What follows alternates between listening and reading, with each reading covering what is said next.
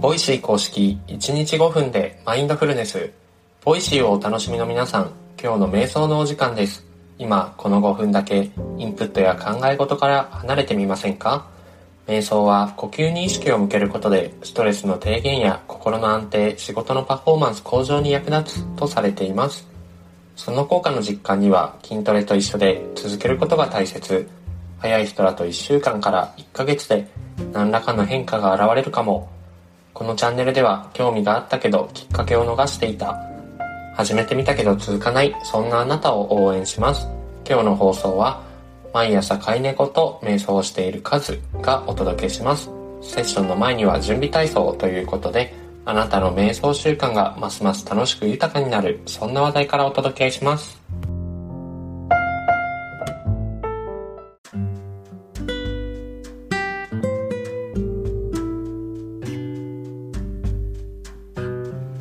今日はメンタルブロックと瞑想と題して今日も引き続き精神科医の前奏川野大衆さんの著書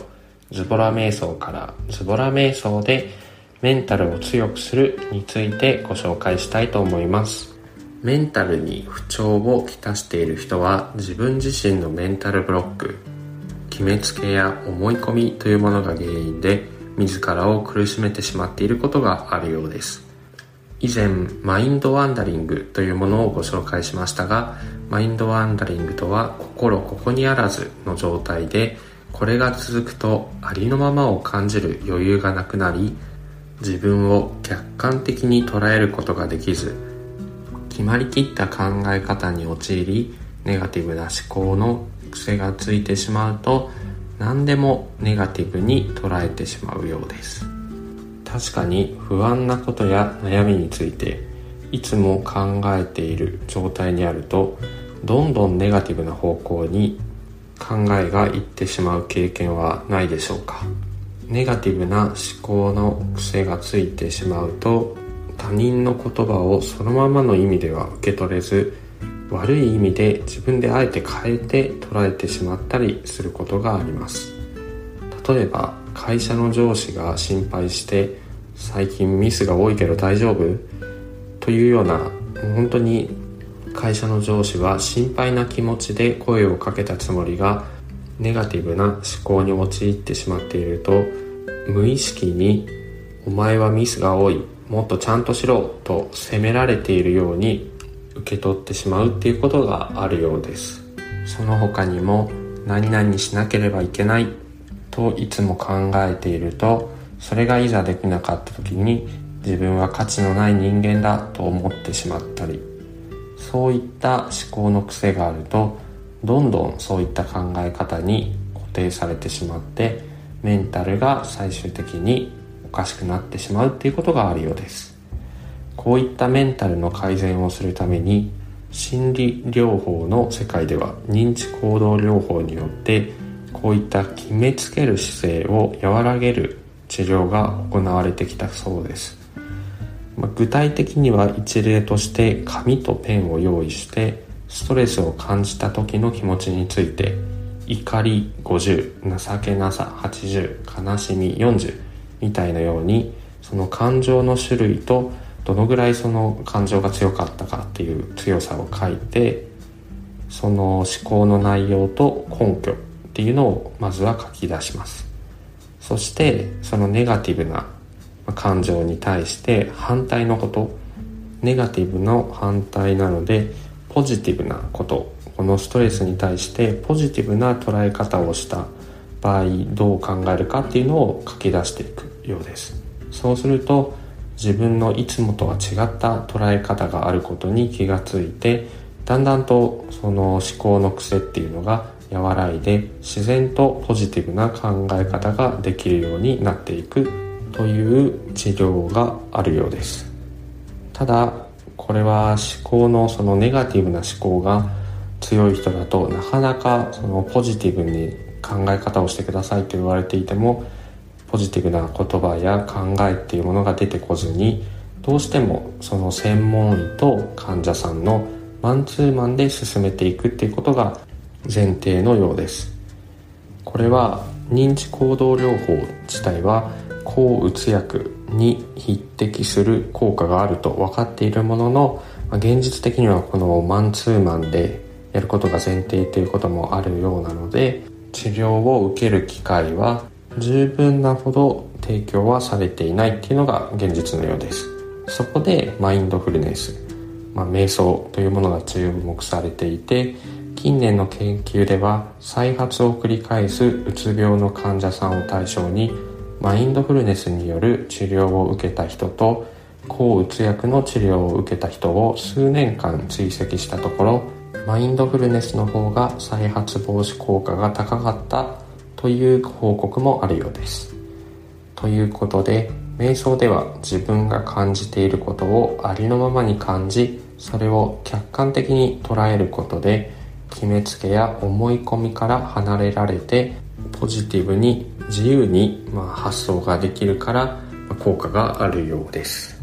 ということで瞑想を続けることによって自分の思考の癖ネガティブな感情の悪循環を断つことができると思いますので健康なメンタルのためにも瞑想を一緒にやってみましょ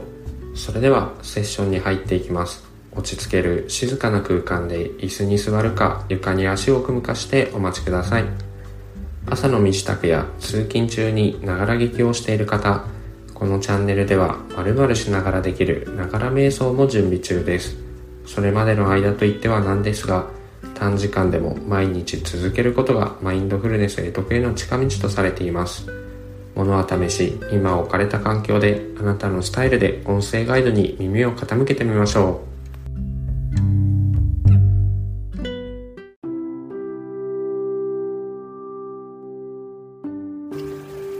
楽に座り姿勢を整えます。椅子に浅く腰掛け両足の裏をしっかり床につけます。床で足を組むなど直に座っている場合も重心を床に預けます。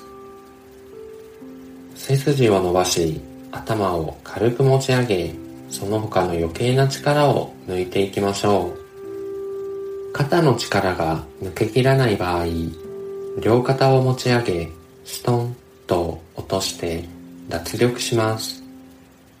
両肩を水平に保ちます。手は軽く握るか手のひらを上に向けた状態で膝の上に軽く乗せます。目は軽く閉じるか半眼の状態で少し先の一点を見つめます。一度大きな呼吸をしていきましょう。鼻からゆっくり吸って吐き切っていきます。フレッシュな空気が体の中を満たし全身にとどまっていた空気が押し出されていきます。自然な呼吸へペースを移していきます。吸って吐いて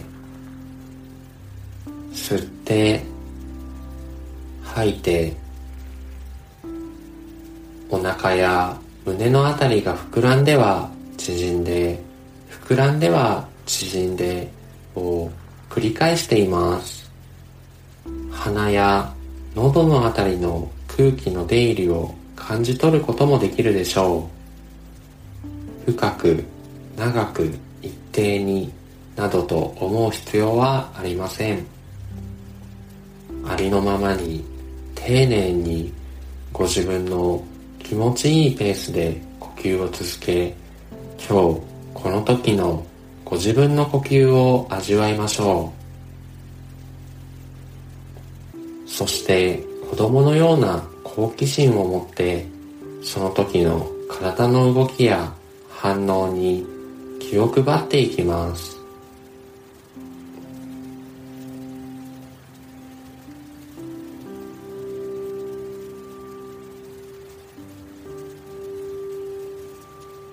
呼吸を送り込むたびに体が緩んで緊張や凝りがほぐれていきます。胸お腹背中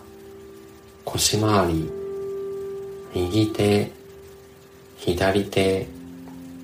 右足左足。一つ一つ意識を向け凝りや詰まりを感じるところがあれば風船を膨らませるようなイメージでより丁寧に空気を送り込んでみましょう。この時間のこの時にしかない呼吸に意識を向けることで今この時のご自分の状態昨日との違いに気がつくことがあるかもしれません。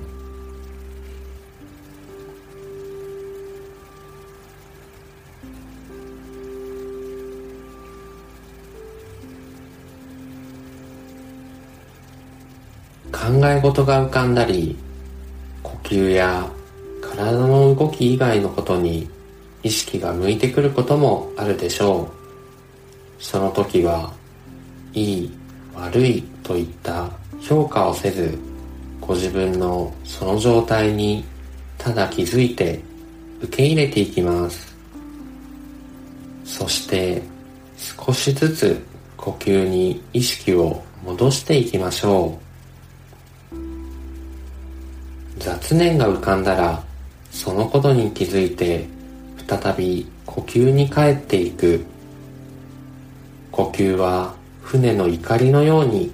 戻る場所を示してくれています。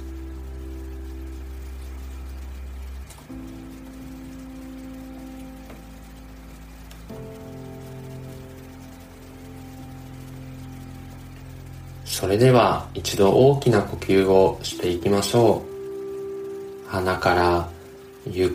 くり吸って吐き切っていきます。ご自分のペースで少しずつ目を開けて外の明かりを感じます。手先指先足先から軽く動かしご自分の意識から外の世界に戻ってきます。お疲れ様でした。